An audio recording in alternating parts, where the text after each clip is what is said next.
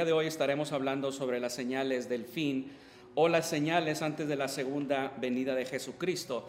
Y nos enfocaremos básicamente en el capítulo número 24 del Evangelio según San Mateo, que es el, discurso de los olivos, que es conocido como el discurso profético de Cristo, el cual fue dado en la última semana del ministerio terrenal de Cristo. Está registrado en los tres evangelios, se encuentra en Mateo 24 al 25, Marcos 13 y Lucas 21. Y, este, este capítulo es eh, considerado por muchos el más difícil de interpretar de la escritura y es donde más desacuerdos hay. De, manera, de, esta manera podemos o necesitamos acercarnos a pasajes como este de una manera eh, cuidadosa y con toda humildad. Eh, la Biblia dice que el Señor vino a lo suyo. En Juan 1.18 se dice que Él vino a lo suyo y los suyos no le recibieron. Él vino humildemente en su primera venida. El Hijo de Dios vino a la tierra, vino a salvar, vino a redimir a Israel y los suyos no le recibieron, fue rechazado y fue muerto por crucifixión. Pero en su segunda venida vendrá en gloria y en poder. Él regresará para juzgar al impío, todo pecado será juzgado y llegará a su fin y Él vendrá para establecer su reino terrenal primeramente y posteriormente su reino eterno. Él será el gobernante perfecto que pondrá en orden todas las cosas. Justo antes de dar este discurso profético de eh, capítulo 24 de Mateo, encontramos a Jesús en el capítulo número 23 en el templo hablando a los líderes de Israel. Desde el capítulo 21, versículo 23, podemos leer que dice, cuando vino al templo, desde ahí podemos eh, entender que el Señor estaba en el templo a partir de ahí. Y en capítulo 24, versículos 1, eh, dice ahí el texto, cuando salió, cuando Jesús salió del templo y se iba. Así que él estaba en el templo a tres días antes de la Pascua, tres días antes de la muerte por crucifixión.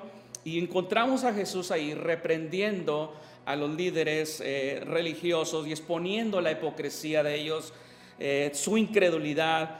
Y de manera que el Señor, en capítulo 23, Él pronuncia diversos ayes ahí que encontramos que se leen, hay de vosotros escribas y fariseos hipócritas. La santidad del Señor, la santidad de Dios condenó su egoísmo, su celo equivocado, su falta de espiritualidad y la misma persecución que habían hecho a los profetas. Y leemos en el texto Mateo 23, 37, que dice, Jerusalén, Jerusalén, que matas a los profetas y apedreas a los que te son enviados.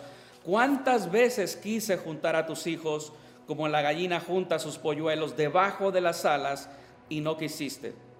La nación había derramado la sangre de los profetas que Dios había enviado pero aún así Dios deseaba la salvación de ellos y vemos el, amor, la compasión y la misericordia de Dios. Jesús reveló ese, esa compasión por los pecadores y Jesús quiere reunir a su pueblo nuevamente. Y de, hecho, en el mismo capítulo de 24 de Mateo está profetizado que algún día lo hará. Entonces, sin embargo, los polluelos de Israel simplemente se habían negado a resguardarse bajo las alas protectoras de la gallina madre habían endurecido su corazón y rechazaron al Mesías. Y posteriormente de este, de este, de este versículo encontramos el primero de dos pronunciamientos. En el versículo 38 dice, He aquí vuestra casa os será dejada desierta. El Señor se refiere a vuestra casa, que es un pronunciamiento de juicio hacia el templo, templo donde acababa de dar precisamente este mensaje o, las, los ayes. Y dice el Señor ahí que va a quedar desierto o desolado o desprovisto. O sea, no solo de personas, sino de la presencia divina. La mano de protección sería quitada de ese lugar y de mismo Jerusalén. Y después y posteriormente vamos a ver un segundo pronunciamiento. Este juicio del versículo 38 era un juicio temporal impuesto a esa generación que rechazó a Cristo. Pero el segundo pronunciamiento, el versículo 39, porque os digo que desde ahora no me veréis. Y, ahí Jesús terminó su, último discurso con palabras anunciando destrucción, pero también anunciando su partida. Él salió del templo y, y como leemos ahí en 24.1, cuando Jesús salió del templo, entonces La Biblia dice que, eh, o la Biblia introduce al Hijo de Dios, Emanuel. ¿sí? Él es Dios con nosotros. El Rey de Gloria ah, está en la tierra. El Mesías vino. E, es lo que dice la Biblia. Y en este punto dice aquí Jesús, no me veréis, ya no me veréis. Esa partida no fue solamente física, sino también en un sentido simbólico. Es decir, es como lo, que vemos en Ezequiel, eh, en Ezequiel, que dice Icabod, que es la gloria ha partido. Entonces ya no hay más gloria, la majestad se ha apartado, está partiendo aquí. Entonces Jesús, eh, viendo esa magnífica estructura, la escena de tantas de sus enseñanzas y palabras y acciones, anunció la desolación y anunció su partida. Pero a la vez observamos esperanza, dice, no me veréis hasta que digáis, bendito el que viene en el nombre del Señor. Y como dice el, autor Alfred Hedersheim, dice, y esta fue la despedida y la separación del Mesías de Israel y su templo. Sin embargo, una despedida que prometía un regreso y una despedida que implicaba una bienvenida en el futuro de un pueblo creyente a un rey clemente y perdonador. Fin de la cita. El Señor regresaría hasta que Israel estuviese preparada y dispuesta a recibirlo. Y hasta que le reconozcan como realmente es, eh, eh, eh, vendría el Señor Jesucristo. Entonces, los líderes religiosos habían hecho a la nación desviar, desviarla del Mesías. Y en un futuro, los líderes religiosos también tendrán que llevar a, su nación, pero ahora sí dirigirlo a la aceptación del Mesías. Entonces, en ese momento, algunos de sus discípulos, al oír estas palabras, se ven un tanto inquietos entre ellos y dicen, y se le acercaron sus discípulos para mostrarle los edificios del templo. El templo era realmente impresionante, era un edificio que Herodes lo había construido y financiado ambiciosamente eh, con enormes piedras de mármol, que algunas de esas piedras de hecho pesaban hasta 100 toneladas y brillaban tanto, ¿verdad?, que el sol apenas podía mirarlas porque estaban eh, tenían oro dentro de, esas piedras. Entonces, los rabinos de aquel entonces decían, el que no ha visto el templo de Herodes, no ha visto un hermoso edificio. Era el orgullo de la nación. Era el icono del reino venidero. Entonces, noten que dice los edificios del templo. Y eso habla de que era un complejo, no solamente un solo edificio, sino era un complejo. Ahora, ¿por qué mostrarle a Jesús estos edificios que ya Jesús ya los había visto? Su acción sin duda fue motivada precisamente por las palabras que había dicho Jesús. Así que los discípulos apenas podían creer lo que estaban oyendo de parte de Jesús. ¿Cómo es posible que el templo vaya a ser derribado? Y el versículo 2 de Mateo 24 dice, respondiendo él les dijo, ¿veis todo esto? De cierto os digo que no quedará aquí piedra sobre piedra que no sea derribada. Una respuesta inesperada a la luz del entusiasmo de los discípulos al ver este templo eh, y al escuchar esta desolación que mencionó, entonces los discípulos preguntan. Entonces el Señor les está diciendo, no quedará piedra sobre piedra. Entonces, esa no es mi gloria, dice el Señor. Esa no es la gloria de mi reino, ¿sí? Porque ningún complejo, ningún edificio, nada que pueda haber en este mundo, por más maravilloso que sea, puede de alguna manera eh, compararse con la gloria de Cristo. Palidece comparado a la gloria de la majestad de Cristo. Entonces el templo era simplemente una sombra, Cristo es la realidad. Y eso es lo que estaba diciendo aquí. Entonces no perdamos de vista aquí que Cristo es el enfoque, aquí es la clave de este mensaje. El versículo 3 vemos que ellos piden más información y estando él sentado en el monte de los olivos, es decir, en la colina frente a Jerusalén, desde ahí se podía ver toda la majestuosidad de ese edificio, los discípulos se le acercaron aparte, es decir, de forma privada. ¿sí? Y Marcos 13:3 nos dice que estos discípulos eran Pedro, Santiago, Juan y Andrés. Entonces ellos van aparte y esto apunta que eh, en el versículo 23, perdón, en capítulo 23, se registra el último sermón público de Jesús. Ya no hubo más apelaciones públicas, y lo que va a decir ahora se enfoca en los discípulos de una forma privada. Eh, fue como un sermón privado para los discípulos. Entonces, dicen los discípulos, dinos, ¿cuándo serán estas cosas y qué señal habrá de tu venida y del fin del siglo? Noten estas preguntas. Básicamente son dos preguntas. ¿Cuándo serán estas cosas? ¿Qué señal habrá de tu venida y del fin del siglo? ¿Cuándo serán estas cosas? tiene que ver con la, o es una referencia a la destrucción del templo. La señal de su venida y del fin del siglo eh, tiene que ver con el fin de la historia humana o cuando el Señor, ¿verdad?, iba a manifestarse. Entonces, en la gramática, en el original, básicamente son dos venidas. Y encontramos aquí esa pregunta, esas dos preguntas. La palabra venida en el griego es parousia, que significa advenimiento, pero fundamentalmente presencia, presencia. Y solo se utiliza 24 veces en el Nuevo Testamento, cuatro veces en los Evangelios y cuatro veces, de estas cuatro veces solamente están en Mateo 24. Entonces los discípulos estaban preguntando, ¿cuál es la señal de tu presencia, de tu parucía? Ellos no estaban pensando en segunda venida. Ellos no pensaban que Jesús iba a morir. Ellos no pensaban en la resurrección. Ellos no pensaban en la iglesia porque todavía no tenían idea de esto todavía. Entonces, para ellos Cristo está ahí y ellos lo están viendo y dice, ¿por qué la gloria no está? Y eso es lo que están preguntando ahí. Ellos esperaban esto, una manifestación inmediata. Vean en Lucas 19:11, eh, dice ahí en Lucas 19:11, oyendo ellos estas cosas, prosiguió Jesús y dijo una parábola, por cuanto estaba cerca de Jerusalén y ellos pensaban que el reino de Dios se manifestaría inmediatamente. Esa era la expectativa de los discípulos. Y vemos también, después de que muere Jesucristo, después de la resurrección, Lucas 24, versículo 31 perdón, Lucas 24, 21. Están los discípulos en camino de Maús, recuerdan. Y ya murió Jesucristo. Pero nosotros, dice, esperábamos que Él era el que había de redimir a Israel.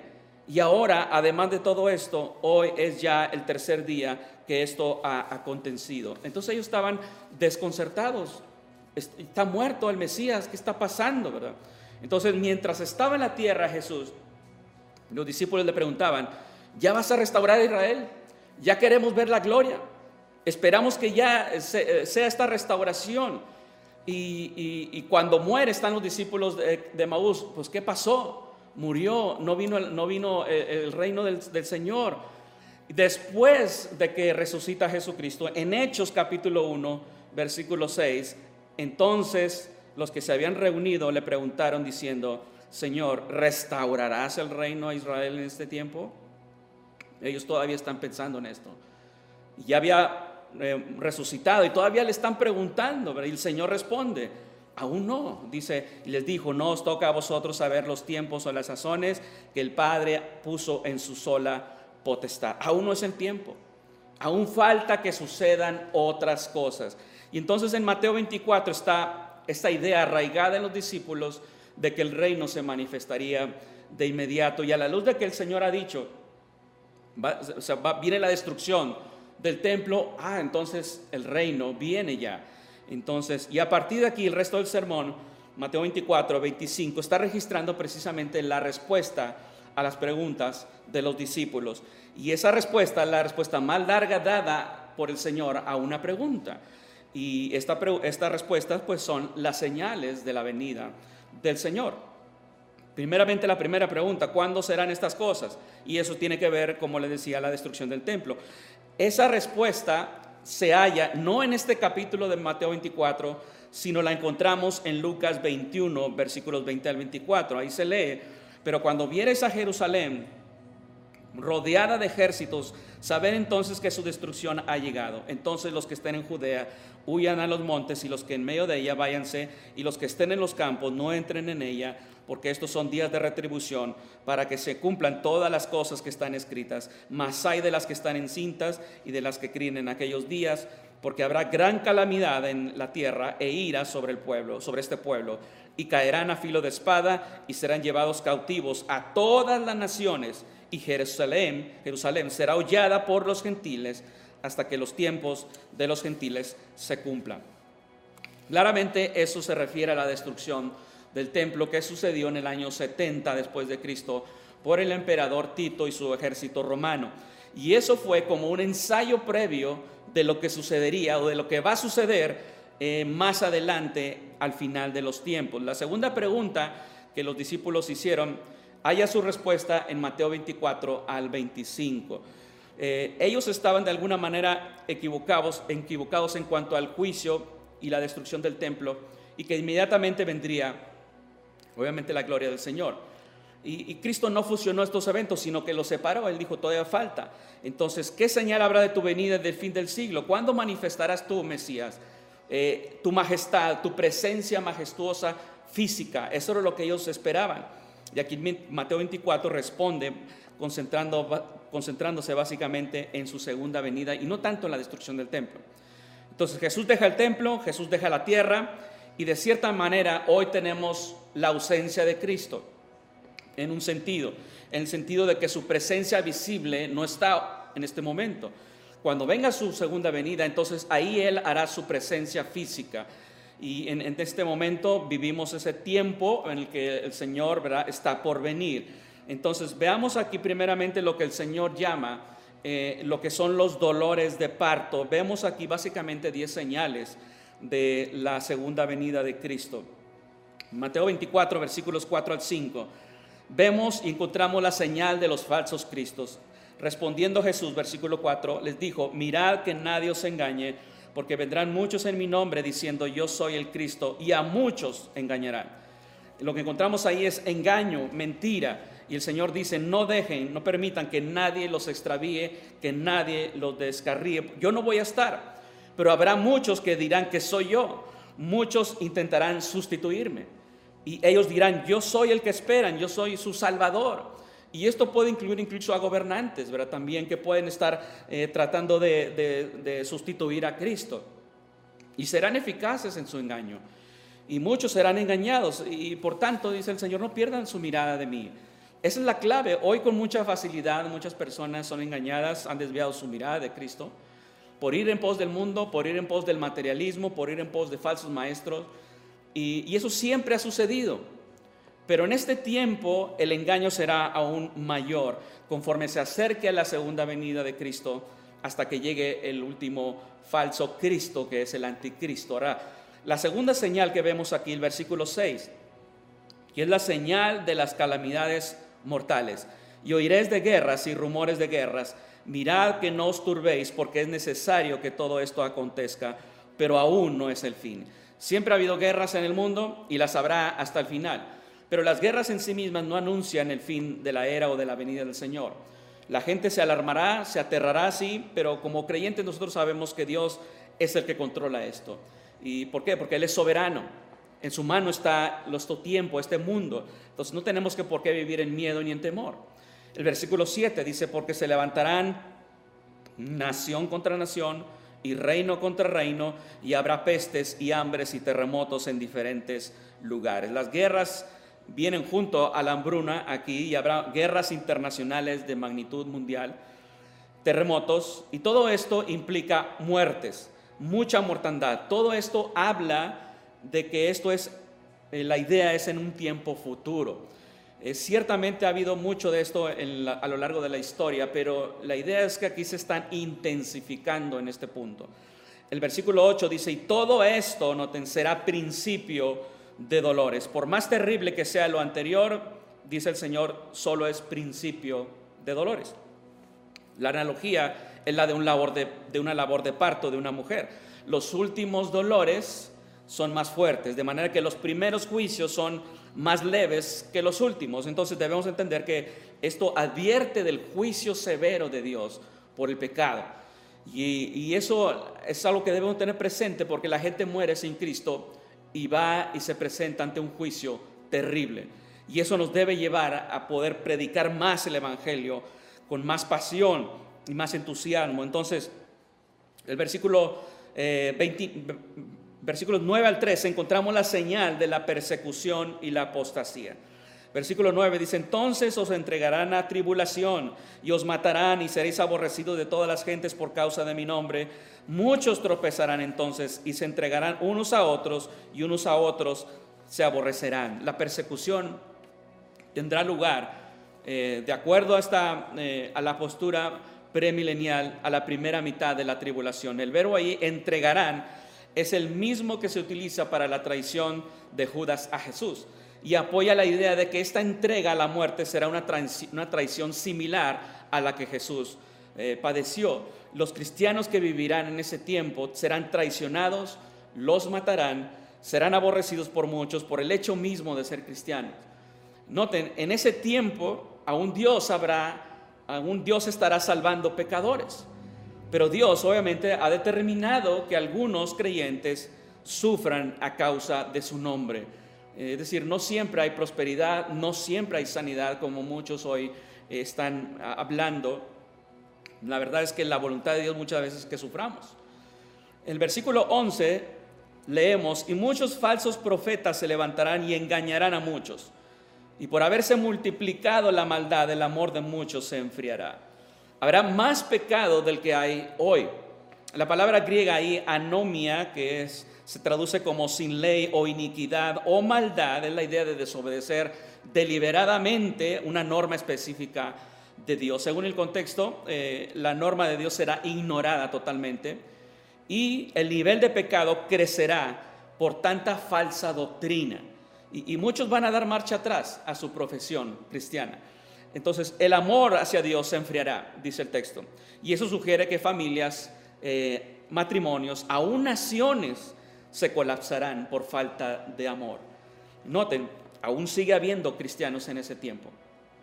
Versículo 13, mas el que persevere hasta el fin, este será salvo. Ese tiempo para el creyente genuino será de perseverancia dolorosa. Solo ellos podrán perseverar. Los santos perseveran porque Dios persevera. La perseverancia no es la causa de la salvación, sino la evidencia de la misma. Y entonces los creyentes, solo los creyentes perseverarán. Los que son falsos, ellos no perseverarán. En Mateo, en ahí en versículo 14, encontramos la señal del evangelismo. Versículo 14, y será predicado este evangelio del reino en todo el mundo para testimonio a todas las naciones, y entonces vendrá el fin. Y eh, ahí describe un acontecimiento futuro, y es paralelo a Apocalipsis capítulo 14, versículos 6 al 7.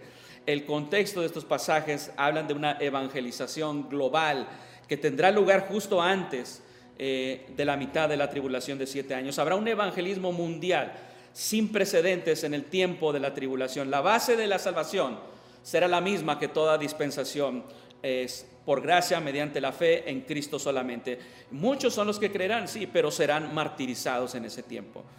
Ahora, ¿quiénes son los evangelistas? Bueno, en Apocalipsis 14, versículos 1 al 5, se mencionan los 144 mil que Dios coloca para proclamar el Evangelio. Ellos son los evangelistas en ese tiempo.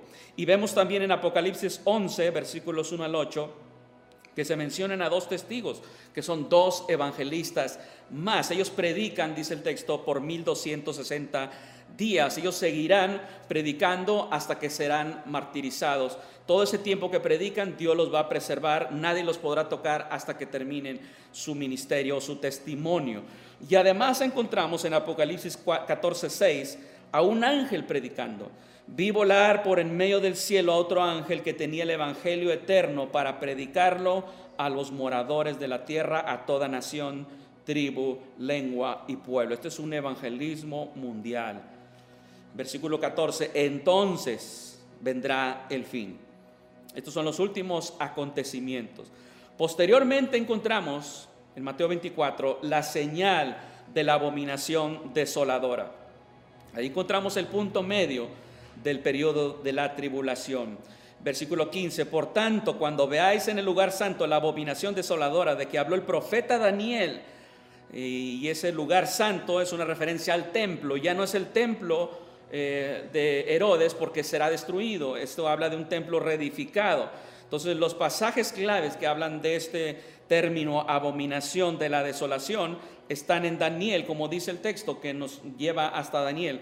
El profeta Daniel en 9:27, capítulo 9, versículo 27, dice, y por otra semana confirmará el pacto con muchos, a la mitad de la semana hará cesar el sacrificio y la ofrenda.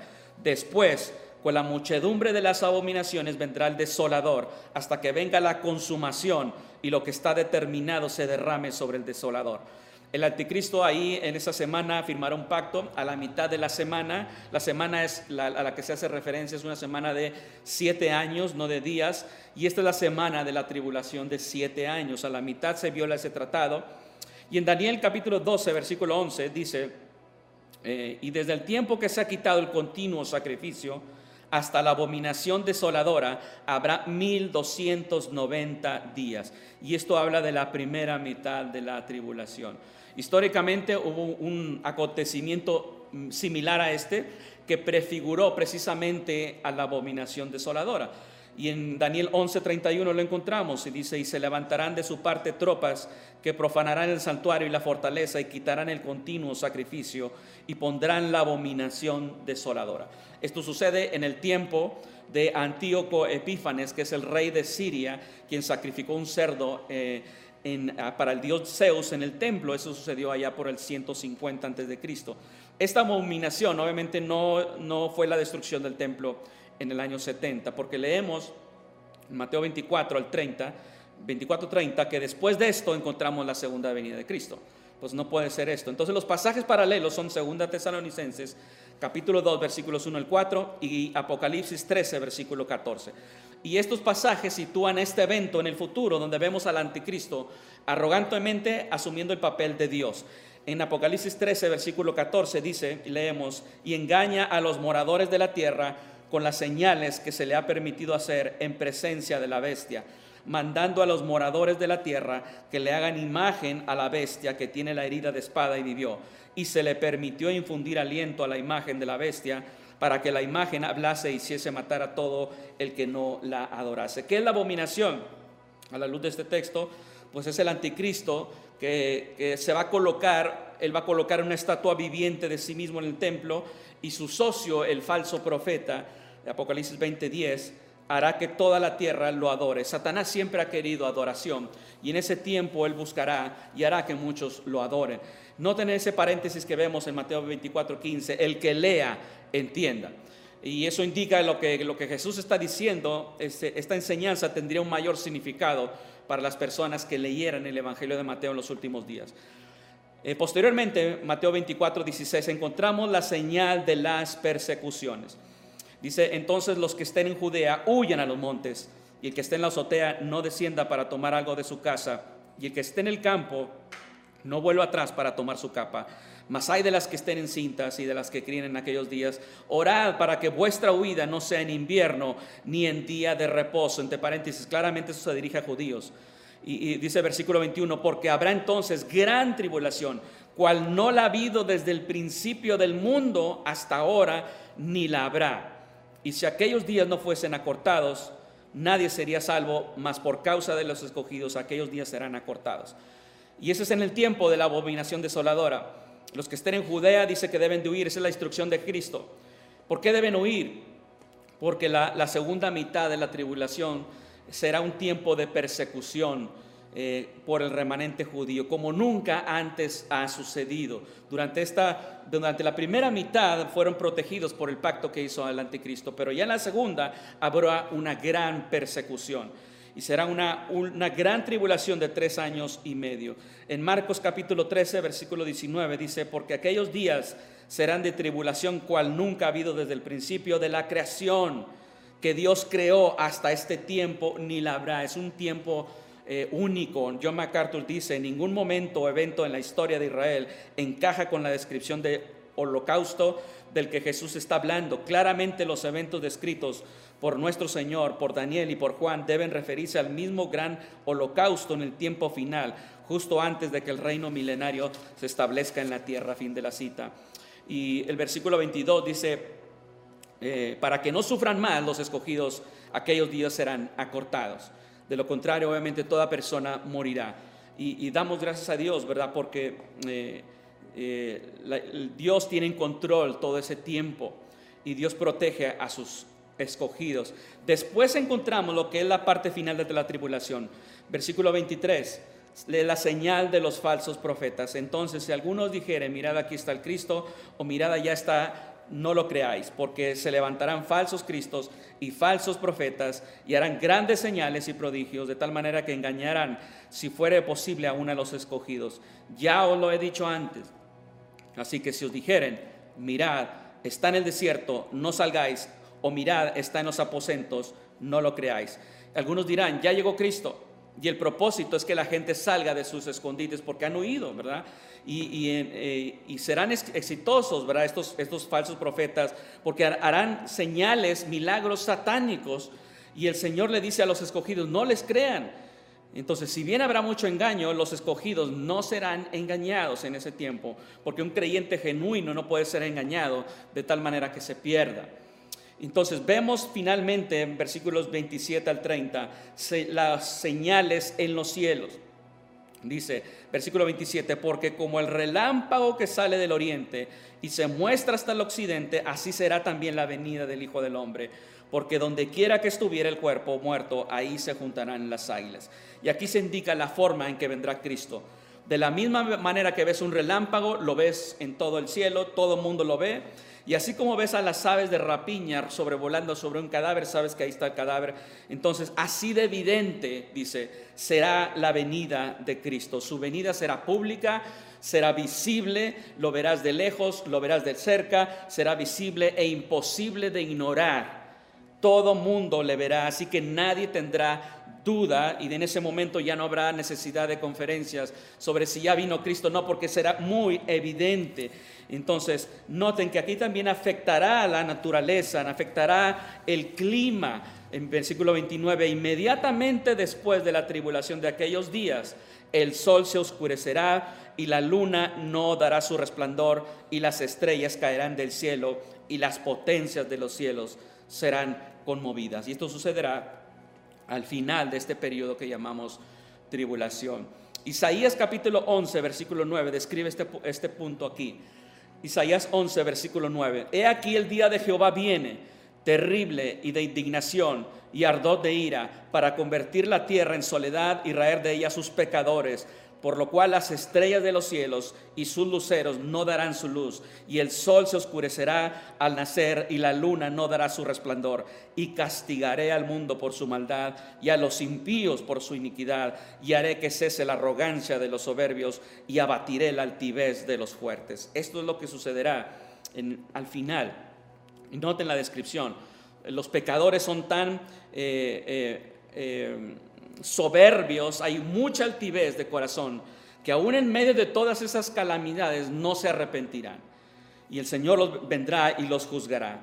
Y el versículo 30 encontramos la señal del Hijo del Hombre en el cielo. Versículo 30, entonces aparecerá la señal del Hijo del Hombre en el cielo, y entonces lamentarán todas las tribus de la tierra y verán al Hijo del Hombre viniendo sobre las nubes del cielo con poder y gran gloria. Recuerda la pregunta de los discípulos, ¿cuál será la señal de tu venida? Y aquí está, dice el Señor, aquí le está respondiendo, Cristo es la señal.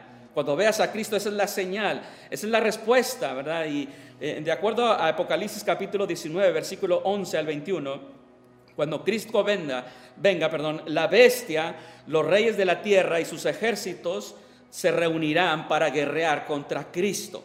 Y él derrotará a sus enemigos. Y la bestia y el falso profeta, dice, y serán lanzados vivos dentro de un lago de fuego que arde con azufre.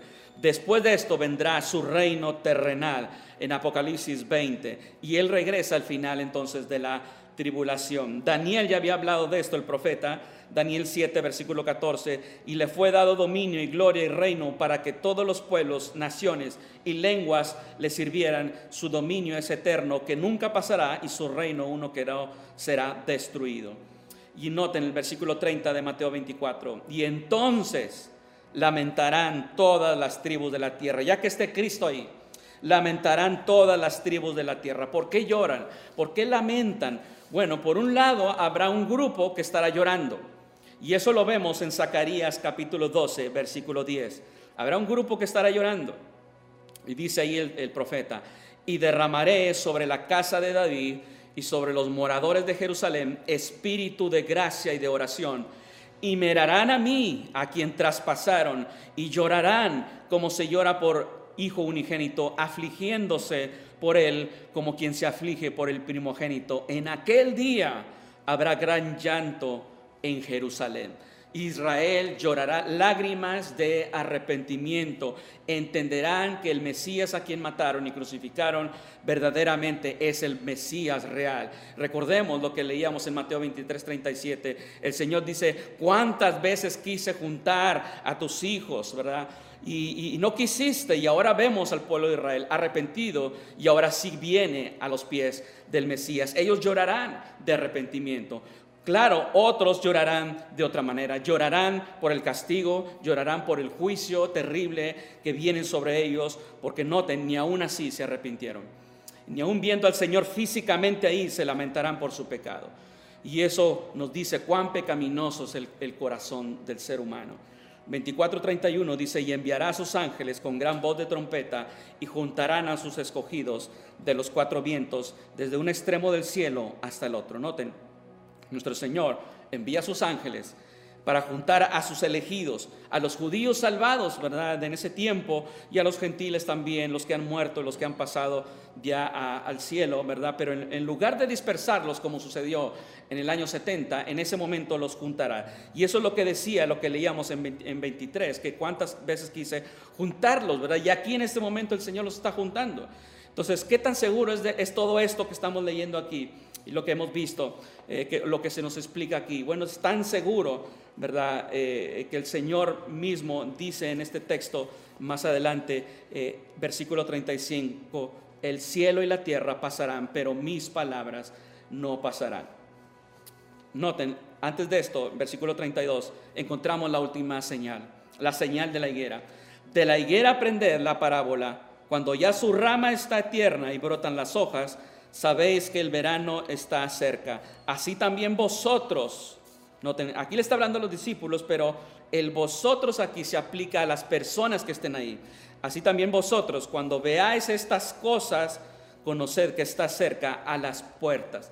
Entonces, el, el comienzo de estas señales indica que la venida del Señor está cerca.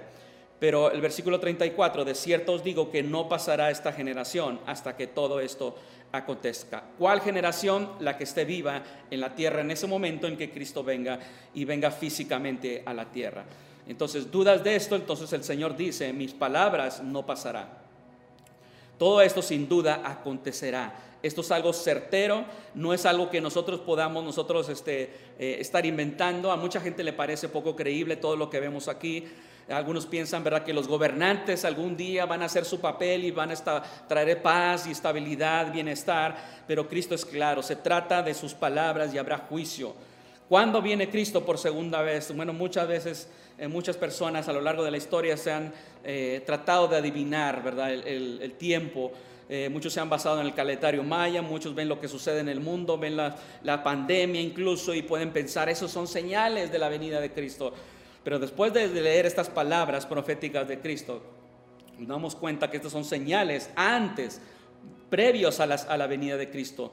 Y no estamos viendo todavía estas señales aún.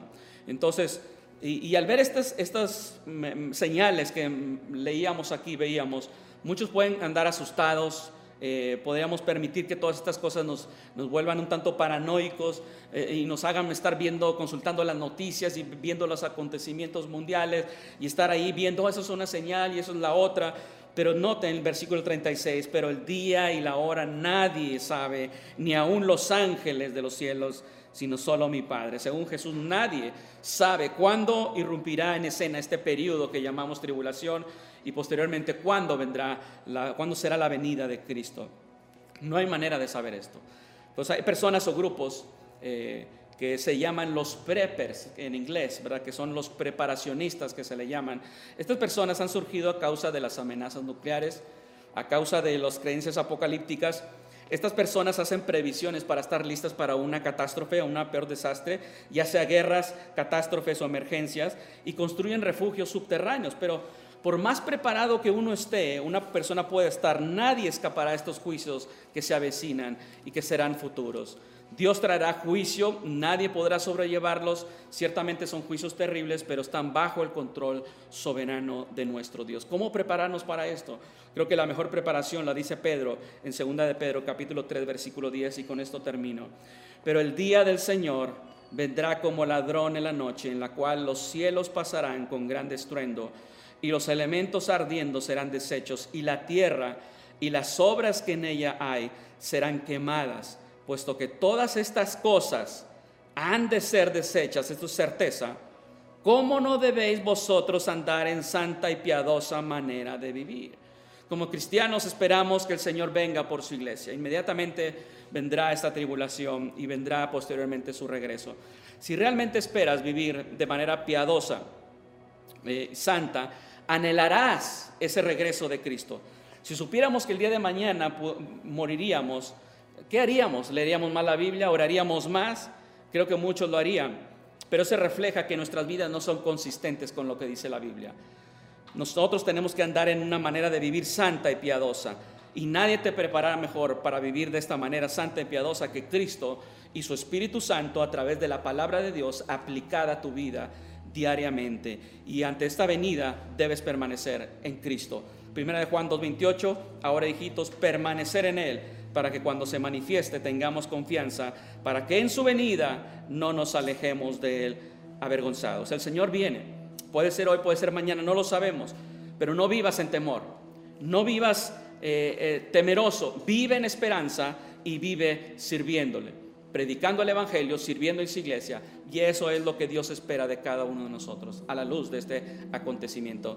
Voy a orar para terminar. Padre bendito, Gracias Señor por tu palabra. Gracias Señor por esta enseñanza que la Biblia nos habla, que es el retorno físico, visible de tu Hijo. Gracias Padre porque tenemos esta esperanza de que algún día Él vendrá y restaurará todas las cosas. Y todo mundo, Señor, verá a Cristo. Ya sea los que no creen en ti y los que no creen en Él. Pero todo el mundo lo verá. Señor, y nosotros tenemos esta esperanza de que algún día estaremos con Él eternamente y para siempre. Ya no habrá más pecado, ya no pecaremos más, Señor, y todo el mundo, todos, Señor, los escogidos estarán adorándote, glorificando tu santo y bendito nombre por los siglos de los siglos. Amén. Gracias, Padre, por esta promesa. En el nombre de Jesucristo te lo pedimos. Amén. Gracias.